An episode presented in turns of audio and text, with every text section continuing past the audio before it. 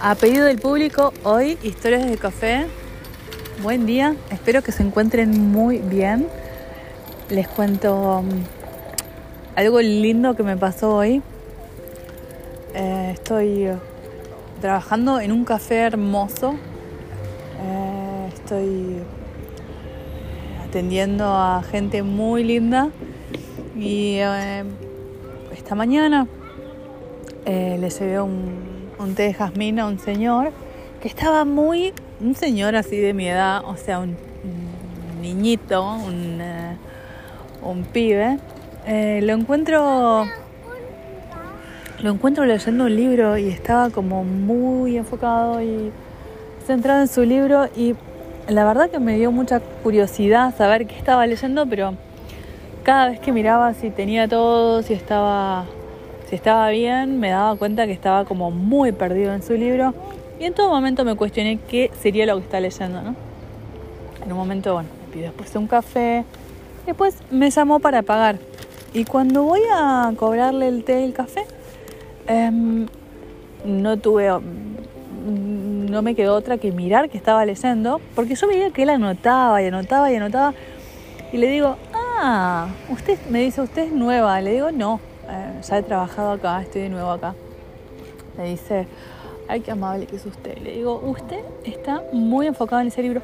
Ah, le está leyendo Tole, le digo. Y me dice, ah, ¿ha leído Tole? Sí, ¿qué leyó? Le digo, El poder de la hora. Y me dice, qué arte, ¿eh? Qué arte posicionarse en el ahora. Y empezamos a hablar de la hora. Y fue tan... Son esos momentos donde decís, la puta, cómo la vida te premia a veces. A veces. Em,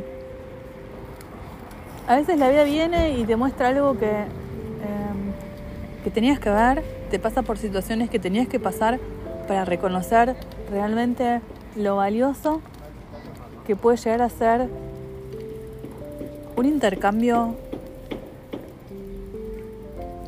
a ese nivel. Parecía muy intelectual el señor, resultó ser bastante espiritual. Cuestión que me dice, ¿ha leído usted alguna vez El Poder de la Hora? Nos, ponimos, nos pusimos a hablar de la hora y de, toda la movida de Cartole y llegamos a la conclusión que... Llegamos a la conclusión que... que la felicidad está ahí. Y la verdad que fue tan... Em, hablábamos de, lo difícil que es a veces em, estar en la hora, teniendo trabajos como estos, donde uno está todo el tiempo bajo adrenalina, ¿no? Adrenalina y le pregunto, ¿y usted a qué se dedica? Y me dice que era anestesista y que se dedicaba a eh, salvar vidas.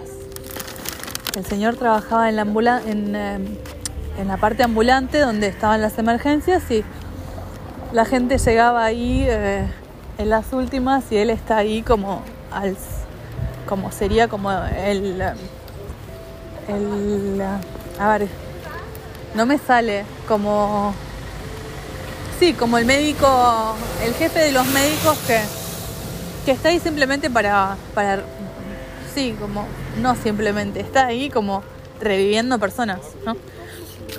y me empezó a contar de su trabajo y y digo, bueno, si yo trabajo bajo mucha adrenalina, este señor, como, wow, o sea, me quedé asombrada cuando me empezó a contar. Me dijo, nos vamos a volver a ver y vamos a volver a charlar.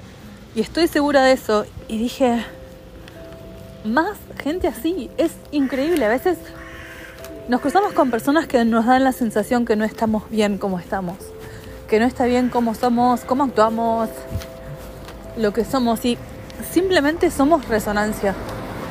Y a veces registramos a personas y a veces no las registramos, a veces nos registran y a veces no nos registran. Y, y nada, sentí como mucho placer y mucho, eh, mucha gratitud de haber podido tener un eh, intercambio a ese nivel. Eso es lo que me llevo del día de hoy y la verdad que me voy, eh, me voy a mi casa con el corazón lleno, realmente agradecida de las oportunidades que me da la vida. La vida es un regalo. A veces entramos en situaciones que nos olvidamos de dónde venimos. Nos cruzamos con personas que al conectar con su energía nos olvidamos quién somos.